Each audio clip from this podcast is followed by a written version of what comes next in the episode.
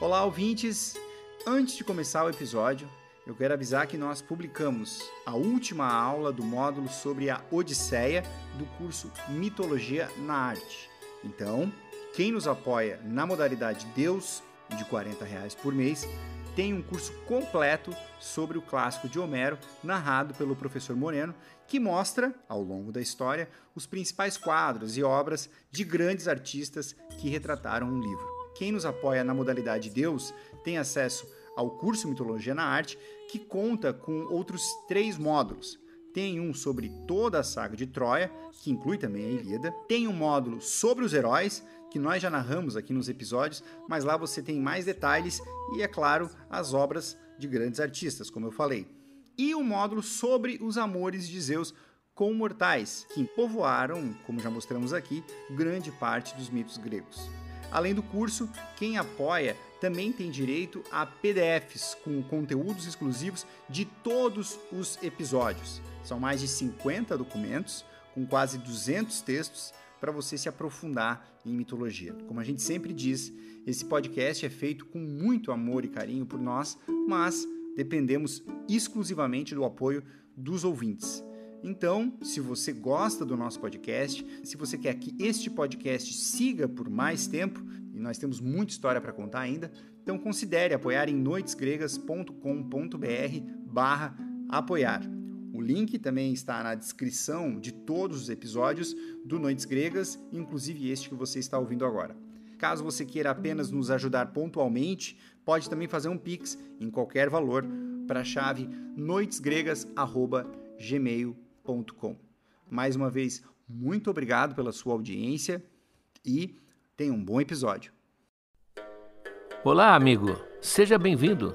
Eu sou o professor Moreno e você está ouvindo mais uma vez um episódio de Noites Gregas, o nosso podcast dedicado aos mitos e as narrativas que herdamos do mundo antigo. Lembro que no site noitesgregas.com.br, para cada episódio, você vai encontrar material extra, textos, vídeos, áudios de acesso exclusivo para os apoiadores. Este seu apoio é fundamental para manter esse projeto no ar.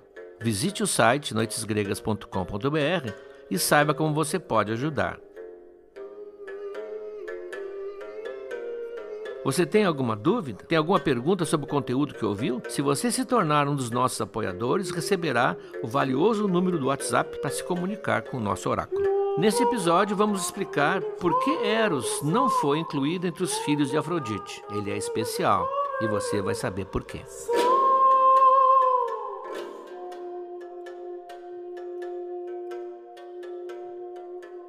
Muito bem, assim que foi ao ar o episódio anterior dos Amores de Afrodite, pipocou no nosso telefone do Oráculo, os apoiadores têm, uma pergunta de uma ouvinte que não quis se identificar, querendo saber o que, que eu tinha feito do Eros, já que nós falamos dos filhos de Afrodite com os deuses e depois dos filhos de Afrodite com os humanos e o Eros.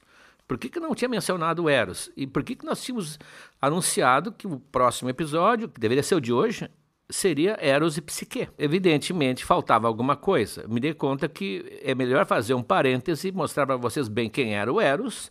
Vamos discutir se ele era filho de Afrodite ou não, para depois, no próximo, termos aquela maravilhosa história de amor com final feliz, que é Eros e Psique. Na verdade, para entender o Eros, são vários Eros. Para facilitar, podemos dizer que são dois Eros. Há um Eros que é completamente abstrato, que só foi mencionado por Hesíodo, lembram que nós seguimos a mitologia baseada em Homero, e o autor que vem depois, que é o Hesíodo.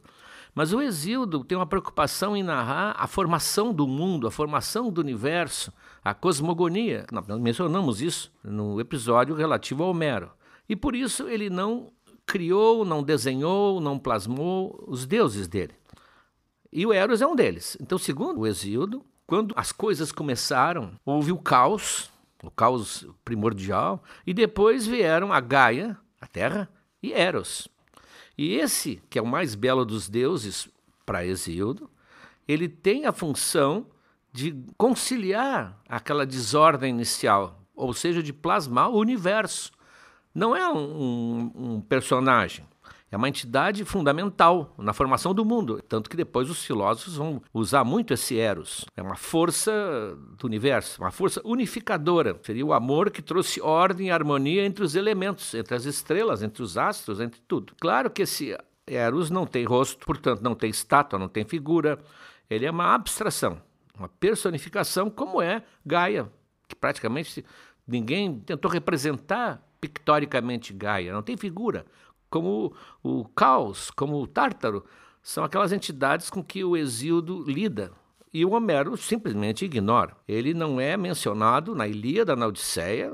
O próprio Exíodo, que fala de Eros na Teogonia, não fala no seu outro livro, O Trabalho e os Dias. Aqueles hinos, dos quais já colocamos vários no material exclusivo, os hinos chamados ditos homéricos, não mencionam o Eros. Simplesmente ele é o Eros abstrato não teve praticamente templos lá na Grécia, teve lá na Beócia, mais ou menos um templo em, em Téspes. Ele não teve culto, não havia o culto a Eros, e, portanto, ele não é um deus como a gente pensa. Não é por acaso que ele nunca se mencionou como um candidato ao Olimpo. Havia vários candidatos ao Olimpo. Ah, o Olimpo Uh, era uma espécie assim de academia ou do Senado com um número fixo de participantes. Então, vários tentaram emplacar como deuses a Helena de Troia, a própria Aquiles, depois da guerra. Houve cultos locais em alguns reinos, em algumas cidades, em algumas regiões, tentando elevar a Deus personagens menores. Eros nunca tentaram. Então, esse Eros é o Eros 1 que não é o que nos interessa. O nosso amor pela mitologia é o amor pela criatividade, pela história, pela narração, pelo personagem. É para quem gosta de histórias. Não há histórias para contar sobre esse Eros sem corpo, sem concretude, sem rosto, completamente anônimo. Agora vem o outro Eros.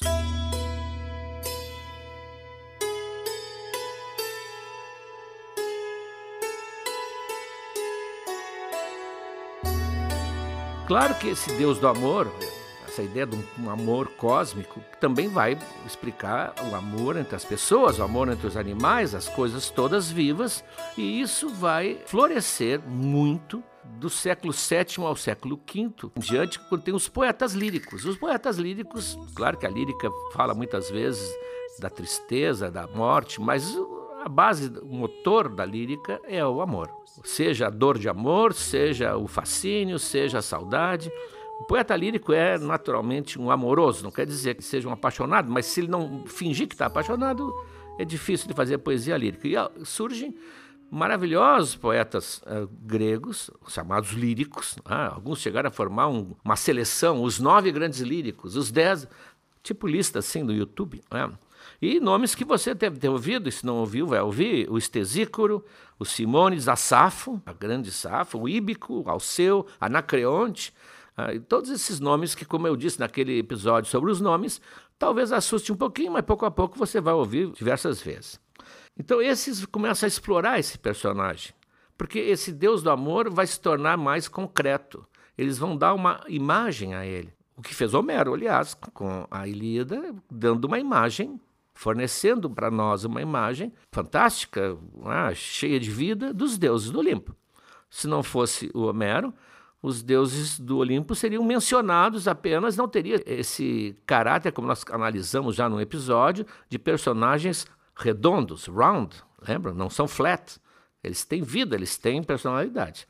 Então, esses poetas, por toda a Grécia, inclusive do outro lado do Mediterrâneo, o lado do seu seria hoje o lado turco, eles falam, começam a se fixar nesse Deus e a imagem que eles criam vai ser a imagem que vai se imortalizar. É um jovem belíssimo, ah, um jovem efebo, que é descrito mais ou menos como esses poetas eh, descreviam, porque vários deles tinham amores eh, jovens, homoafetivos, como eles descreviam os seus erômenos. Já mencionamos aqui, mas não custa lembrar, que havia uma relação na elite, evidentemente só na elite, uma relação consentida entre um homem maduro, Erastes, e um jovem Efebo, o Herômenos. Essa relação consentida, que alguns chamavam de pederastia, porque pai nós é menino, mas hoje tem um nome, isso tem uma conotação desagradável. É, é, essa relação era uma relação sentimental e pedagógica. Ou seja, A família permitia que um homem conhecido, de bons costumes, é, um homem maduro, dos seus 30, 35 anos, tivesse, vamos colocar assim, quase um, um flerte com o jovem e lhe servisse de mentor, de tutor, de, de formador na idade em que ele estava aprendendo a ser cidadão. Como havia uma relação, havia amor nisso aí, até o, o Steiner diz, para escandalizar muita gente, que o, o, professor realmente funciona com o aluno quando há uma relação amorosa, no sentido certo, evidentemente. Como havia uma relação de amor, o Herômenos, o jovem, ele ia adquirindo o, a, os princípios, o caráter a, que lhe transmitia o Erastés. Evidente que quem quiser pensar que isso aqui era uma pederastia oficial está enganado. Tanto que havia todo um rito, havia toda uma série de, de coisas a observar. Já falei nisso antes. Então, esse Herômenos que esses poetas descreviam é igualzinho ao Eros que eles imaginaram. Ou seja, o Eros era, a verdade, igual a um Herômenos. Um até diz, ele ao lado de um Herômenos, de um jovem, de um Efebo, não tem diferença alguma, exceto as asas. Se não for pelas asas, ele não teria diferença. Num episódio que nós vamos mencionar hoje, nós vamos ver vários episódios em que esse Eros intervém, a Afrodite o encontra, Afrodite vai procurá-lo e o encontra no Olimpo jogando dados ou jogando é, jogando ossinhos. É um jogo de um jogo da época. Os jovens jogavam com mais ou menos como cinco Marias. Esses jogos que artesanais né, que, que, se usavam, jogando com o Ganimedes. Ele e o Ganimedes são parecidos, ele e o Ganimedes têm a mesma idade, e o Ganimedes, vocês sabem, é o Herômenos de Zeus. Zeus o levou para o Olimpo para servir à mesa, como aliás os jovens também serviam nos, nos, nos simpósios, simpósio é banquete, né, o, como no Platão. Os jovens serviam vinho também nos simpósios, então tá, ele tá, é amigo do, Ganimedes. Os dois são iguais, são muito parecidos.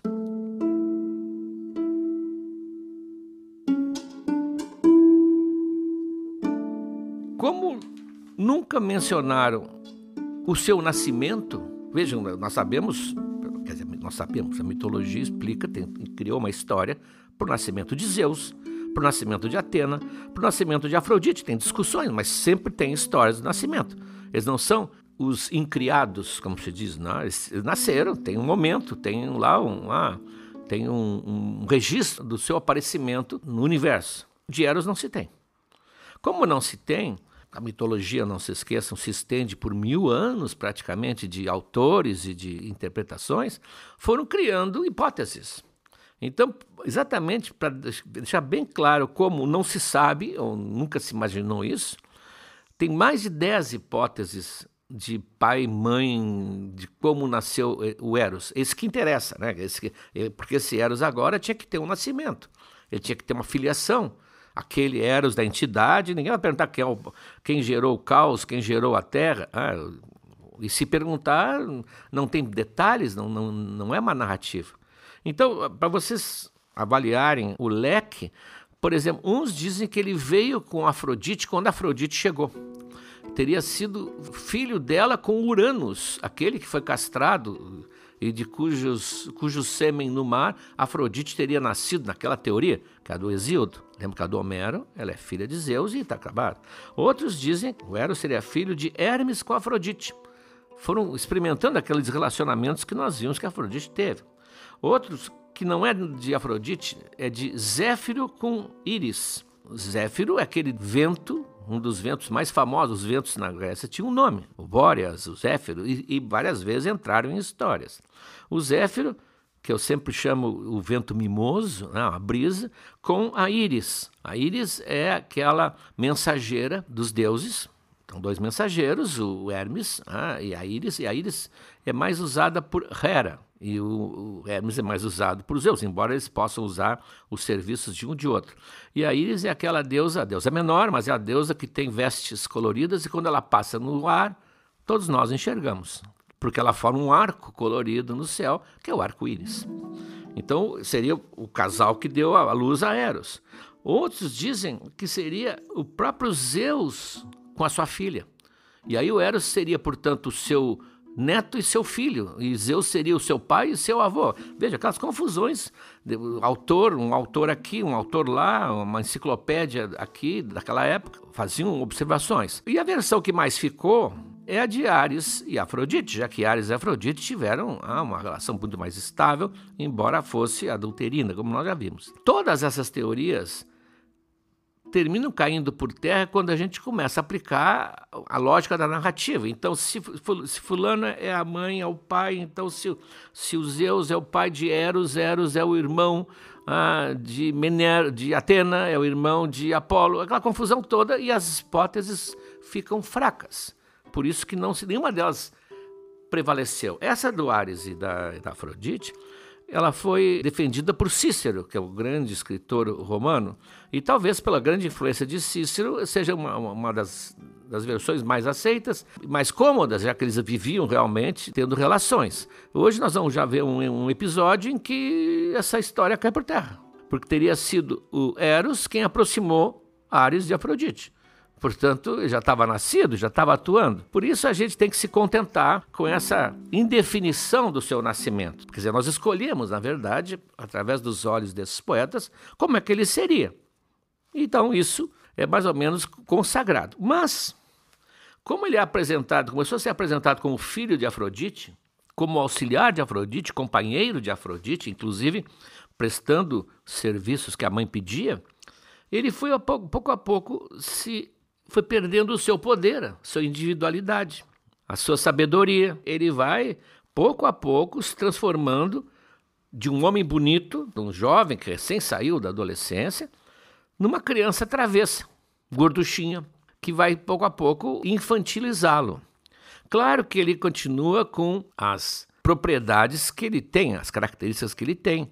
Ele é que em vez de ser agora o que reúne os elementos discordantes do universo, não, ele está agora preocupado com a espécie humana e com os deuses. Ele é o deus do amor sensual, ah, que tem poder, inclusive sobre os, os, o Olimpo, o Zeus se queixa várias vezes, bem como os homens e todas as criaturas vivas.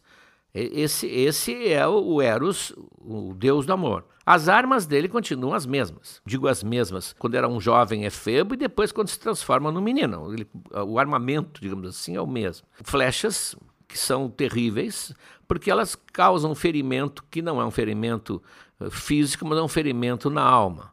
Ele tem flechas de ponta de ouro com penas de pombo que fazem a pessoa se apaixonar perdidamente pela, pelo outro.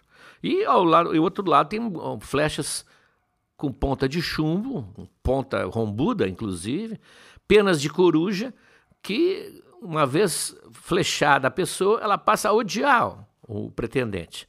Por isso ele pode criar tanto o amor quanto a aversão. Nós vamos ver hoje ele, ele usando isso em relação ao Apolo. O Apolo vai receber um flechaço do amor e a sua querida vai levar um flechaço de chumbo e vai fugir dele né, como o diabo da cruz, como veremos daqui a pouco.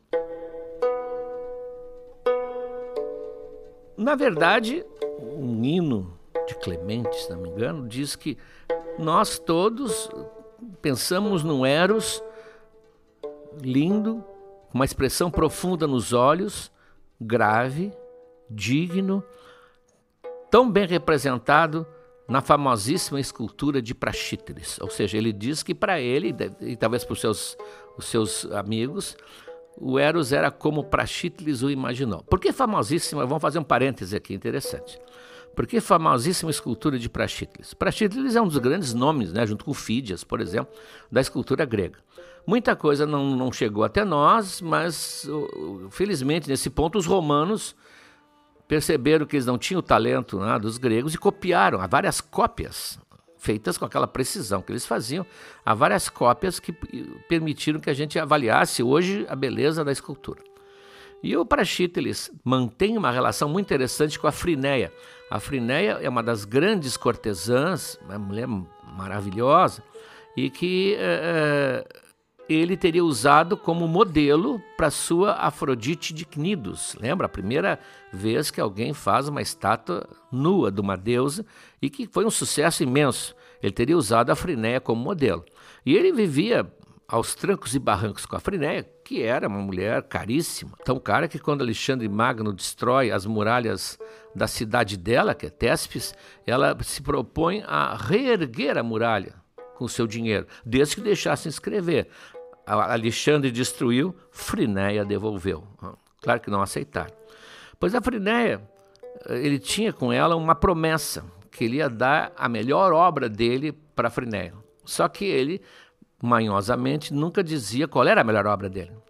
Então ela usa um, recurso, isso é narrado por vários desses historiadores que narram as curiosidades, ela usa um recurso extremo. Ela manda um escravo procurar o Praxíteles, que está lá numa taverna, não sei o que está fazendo, dizer que, a, que, o ateliê dele pegou fogo e que estava tudo sendo destruído. Então ele sai correndo, desesperado, e diz: Desde que não tenha destruído o meu sátiro e o meu Eros.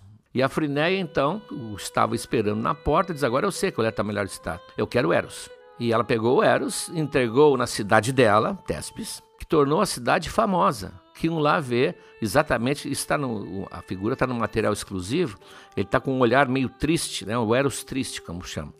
Ele está com um olhar triste, meio os olhos baixos. É uma estátua magnífica, embora seja uma cópia romana. A ponto do Estrabão, que é um geógrafo da época, dizer a cidade de Tespes que não tem nada que vale a pena ver, exceto o Eros.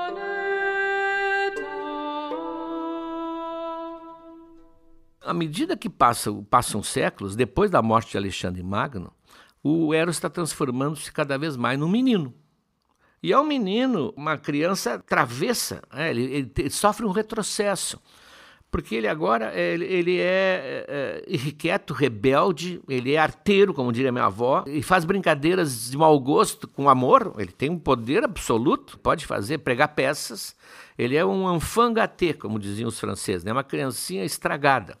E essa imagem pegou muito bem porque está muito associada à concepção que, que, que as pessoas têm do amor. Ah, é inesperado, é, é incontrolável, é voluntarioso, é desprovido de razão. Então, essa ideia do menininho travesso, irresponsável, muitas vezes com uma venda nos olhos, ele é representado com uma venda nos olhos, para dizer que o amor é cego. Mais ou menos como tentam dizer hoje que a justiça é cega, né? nós sabemos que não. Mas com a venda nos olhos, é a figura que melhor passa a encarnar o amor. E em Roma, nós sempre usamos aqui a, a data de 100 a.C. É uma data aproximada, mas a, 100 a.C., aproximado, Roma assume ah, o Mediterrâneo, Roma assume a Grécia, e embora a Grécia continue, mas dominada, então Roma passa a dar as cartas. E em Roma, como se fez aquela associação dos deuses romanos com os deuses gregos, que nem sempre são iguais, mas são parecidos, ele vira Cupido.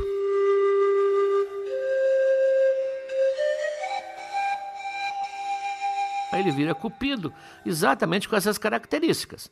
Da, da, da criança, né, um menininho, entre 4 8, e 8 anos, também dotado de asinhas, né, com as, a venda nos olhos, etc, etc.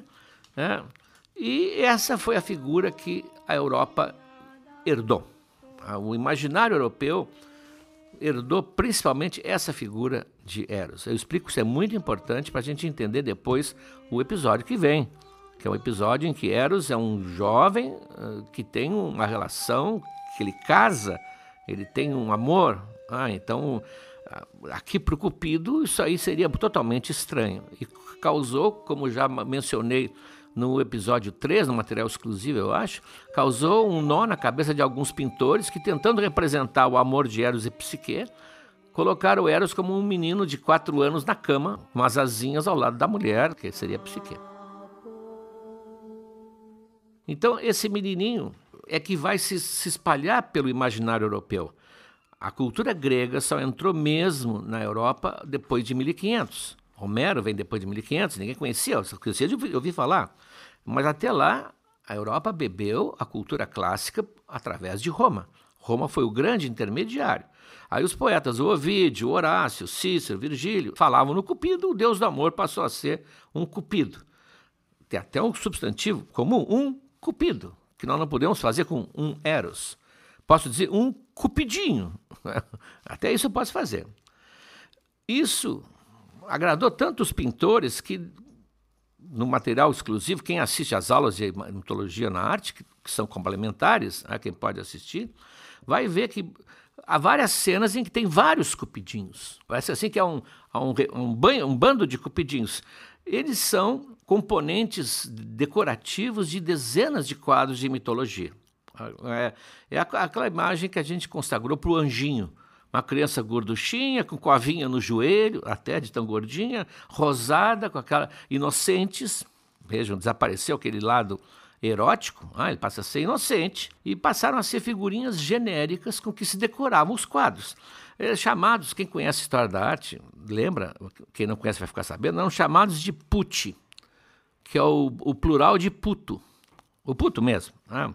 Mas o puto, que é o menino, esse menino que é o nosso cupido. Eu vou ler para vocês, acho que vale a pena, o verbete putti, putti se escreve com dois T's, né? Putti do Weiss, do dicionário do Weiss.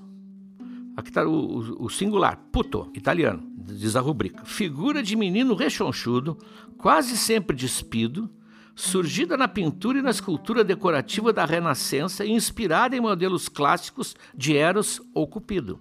É frequentemente usado no plural, puti, e tem o diminutivo putino. Beleza. Então o, o Eros virou um desses elementos decorativos, que depois passou a se usar em convite de casamento, ah, passou a se usar em, em vinhetas de livros, completamente domado, digamos assim, embora, claro, que a história mostre que ele tem grande poder. Então, vou mostrar alguns episódios em que ele interveio. Não existe mito em que ele, ele seja o personagem principal, a não ser o do próximo episódio. Mas houve várias situações em que ele interveio e vocês vão ver pela intervenção dele, pela relação dele com Afrodite, exatamente o que nós imaginaríamos. Bom, primeiro é o Apolo. O Apolo é o deus do arco, é uma das coisas que ele é, o deus da música, o deus da medicina, o deus da arte, da poesia e do arco. Ele é caracterizado, ele e a irmã dele, Artemis, pelo arco terrível, o arco de prata. A Ilíada começa, lembram, com o som desse arco zunindo no horizonte, ninguém sabe de onde, e matando os soldados gregos para vingar o sacerdote de Apolo que foi ofendido. Pois ele passa pelo Cupido, ou pelo Eros, vamos chamar de Eros, né, porque o Cupido eu acho já muito, já é, é muita humilhação para o Eros, desmoralização para o Eros. Ele passa pelo, pelo Eros e o Eros está ajustando a cordinha do arco dele. Ah, porque tem um arco e todo arco tem que ajustar a corda, senão está deixando a, a, a, sua ferramenta de trabalho em boas condições. E ele zomba do arco. O que tu vai fazer com esse teu arquinho? Esse meu aqui matou a, a Piton, a serpente de Delfos, fez isso, fez aquilo, meus inimigos e tal e tal. Tu com esse arquinho de brinquedo. Aí o Eros diz: Olha, de brinquedo, mas é, pode vencer o teu, Apolo, facilmente. E o Apolo zomba e vai embora. Bom, aí o Eros o que, que faz? Ele deixa o Apolo se aproximar de uma jovem ninfa, a Daphne, uma princesa, uma ninfa, e flecha o Apolo com a flecha do ouro, ele se apaixona instantaneamente, aquele desejo instantâneo do Eros, que aliás é o de, Eros é o desejo, basicamente, não é tanto o amor, e flecha a Daphne com a flecha rosa de chumbo que faz ela fugir. E ela se põe a correr em desabalada carreira e ele Apolo atrás dela. Ah, é uma corrida do amor para um e do terror para outra. É, é, incrível. Quanto mais Apolo fala e declara o seu amor, mais ela acelera, porque ela não pode imaginar ah, ser possuída por aquele sujeito que ela acha odioso. E Apolo, até uma cena clássica, porque Apolo corre atrás dela dizendo: Eu sou o Deus isso, eu sou aquilo, eu não sou qualquer pessoa, eu sou. Tu não sabe com quem está falando. Aquela conversa que jamais funcionou e jamais funcionará no coração de uma mulher. E ela termina tão desesperada, vendo que vai ser alcançada, pedindo, implorando, implorando que os, os, algum Deus a proteja e a salve. E ela então é transformada metamorfoseada. Isso figura no livro As Metamorfoses do Ovídio, um dos grandes mitos. Né? Ela é metamorfoseada numa árvore. E quando Apolo chega nela, ela já está com a casca da árvore praticamente tapando o seu, o seu rosto. E ele se abraça na árvore e, e, e como ele está apaixonado por uma flecha de Eros, ele diz: Eu não pude te ter, mas eu vou cultuar e vou amar essa árvore para sempre. É daí que nasce o louro. Por isso que o Apolo usa e concedem coroas de louro. São as representações de Apolo. Para quem quer saber uma curiosidade, o Petrarca, na Itália, no Renascimento, inventa uma Laura, que seria a Daphne. Ele botou um feminino. Tinha o louro, tem a Laura. Hoje teríamos a Laure, mas é piada.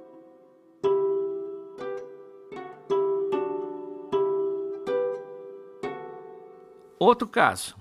Veja, ele, ele, é sempre um participante, ele é a mola de uma história. Mas ele fez o que tinha que fazer e foi embora. Foi, foi lá brincar, porque ele brinca, ele é uma criança. Afrodite é a que zela pelo amor, pelas relações amorosas e não pode ver alguém que não a respeite, ou seja, que não tenha ele próprio ou ela própria o seu amor. Vários são punidos por causa disso. Há uma velha confusão entre ela e os adeptos da deusa, aquela Artemis, que são todas virgens. Ela vive de olho porque ela acha que aquilo é um desrespeito a ela. Pois bem, dos irmãos do Olimpo, Zeus, Poseidon e Hades, quem nunca teve mulher foi o Hades. Vive lá no mundo dos mortos, é um mundo sombrio, triste, e ele não tem, nunca sentiu o amor por alguém. E Afrodite não se, não se convence. Ela diz: são três partes que o mundo tem. Uma delas eu não tenho poder nenhum. Ah, nós temos que dar um jeito nisso, diz para o filho. E há um, um, episódio que vai ser depois narrado aqui da Deméter, em que um terremoto abre fendas no chão. Para nós, abre fendas no chão. Para o Hades, abre fendas no teto, porque está lá embaixo. E ele sobe para inspecionar os danos, para ver se não houve alguma coisa né, que deixasse o seu mundo vulnerável. O mundo dos mortos é um mundo, embora seja dos mortos, ele tem até porteiro. Tem o cão, aquele, o cérebro, ah, que não deixa ninguém entrar. Então ele vai ver se aconteceu alguma coisa. E quando a Afrodite o vê, ela diz: É a hora. E chama o Eros. Ele diz: Eros, eh, vamos aumentar o nosso império. Ah, o nosso, aqui ela está tratando ele como colega. Isso está narrado no, no, no vídeo também. Flecha-o de modo que ele fique perdidamente apaixonado. E ele está surgindo ele está passando por uma, um, um, campo onde estão moças colhendo flores, entre elas a Perséfone, que, vai, que é a filha de Deméter, né, que vai ser personagem de uma história muito bonita. E, e ele, Eros, com seu arquinho, porque é um arquinho, flecha o Hades e ele apaixona de uma maneira total pela Perséfone e vai depois raptá-la e vai, e vai enfrentar uma série de, de, de percalços para poder finalmente tê-la como esposa. O Eros é o agente dessa história. E aí desaparece o Eros. É assim que funciona este, este Eros. Na história dos argonautas, Jazão, chefiando um barco de heróis, vai até lá o Mar Negro em busca do velo, velocino de ouro. Velocino de ouro, ou velo de ouro, é um pelego de ouro. Né? É uma ovelha, um carneiro que era um, a lã de ouro que está pendurada numa árvore sagrada, guardada por um dragão que não dorme nunca, e ele tem a incumbência de ir lá buscar. E quando ele chega lá, a, a, filha do rei, a Medeia, se aproxima dele. A Medeia todo mundo conhece, até pela tragédia que depois vai surgir. Então, a, a Atena, que protege o Jazão, e a Afrodite, que também protege, acham que é necessário que o Eros faça a Medeia se apaixonar por Jazão. Porque se ela se apaixonar por Jazão, ela sabe o segredo do dragão, ela tem poderes, ela é meio feiticeira, ela vai ajudá-lo a cumprir a missão. Ela vai chamar o filho no Olimpo. Ela diz para para ela diz para Atena, olha, ele não me obedece quase. Ah, ele é muito rebelde. Eu tô até com vontade de quebrar o arquinho dele. Mas uh, se eu disser que é um pedido teu, acho que ele respeita. Então ela vai lá no Olimpo e está ele jogando um, brinquedinho, como eu falei, com o Ganimedes. E ela diz: Meu filho, uh, uh, eu, eu, eu quero te fazer uma proposta. Ajuda a Atena, que pediu um favor, faz a Medeia se apaixonar por Jazão.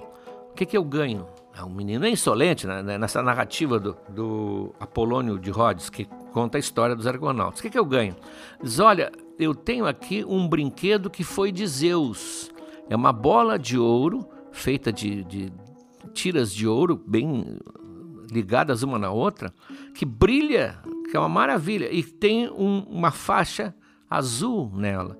Quando joga no ar, deixa no, ar, no rastro brilhante e azulado, como se fosse um cometa. É um brinquedo ah, maravilhoso. Aí o, o Eros imediatamente ah, joga os, os, dadinhos lá que ele está brincando e diz, como criança, ah, e pede, mãe, deixa eu brincar agora. Não, tem que ir lá na Medeia. Então aí, por isso a importância que eu estou dando essa intervenção, o Apolônio descreve o, como é ser flechado pelo, pelo Eros.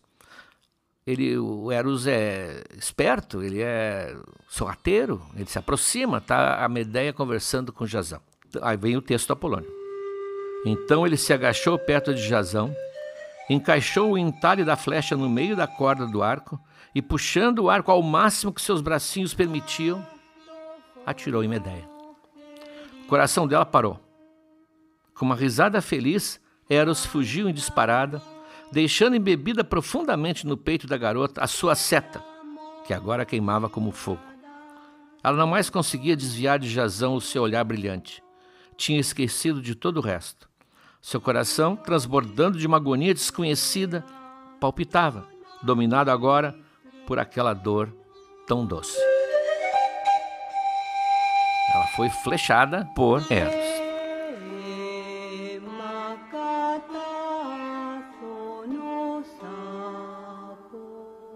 E por último, Ares e Afrodite. Ah, uns fragmentos de Anacreonte que contam isso. Afrodite estava casada com Efésio, como nós vimos, e o Efésio estava fazendo lá as pontas de seta do, do Eros, na sua forja, lá em Lêmenos.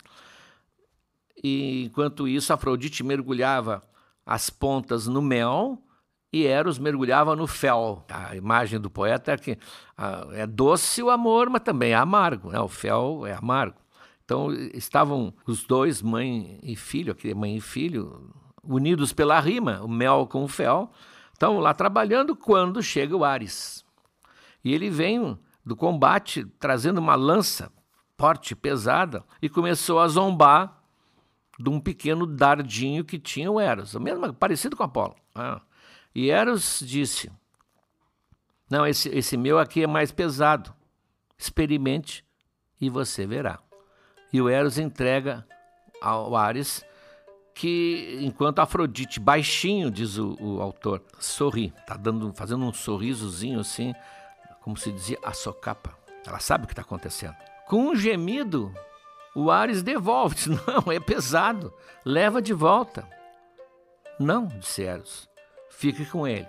Então, isso, segundo ah, o autor, seria o momento em que ele foi flechado, na verdade. Né? Ao, ao, receber na mão ah, o dardo de, de Eros, ele se apaixonou instantaneamente para Afrodite. E, como diz o poeta, ele quis renunciar ao peso porque o amor é um fardo que pesa muito, mas uma vez provado, não pode ser devolvido.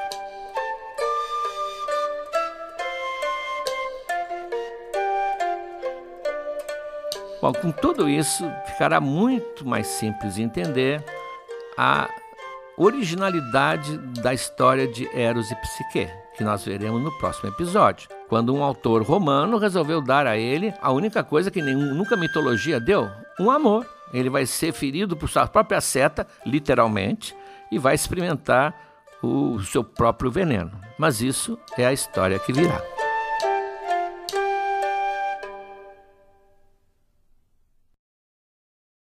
Olá, amigos! Chegamos agora ao terceiro ano do Noites Gregas. Já contamos muitas histórias, mas tem muito mais pela frente. Tem toda a Ilíada, a Odisseia, as Metamorfoses de Ovid e muitas outras coisas.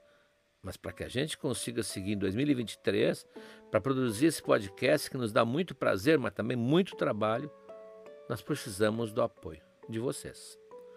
Acesse noitesgregas.com.br barra apoiar, o link está na descrição desse episódio, e veja como você pode ajudar. Um abraço.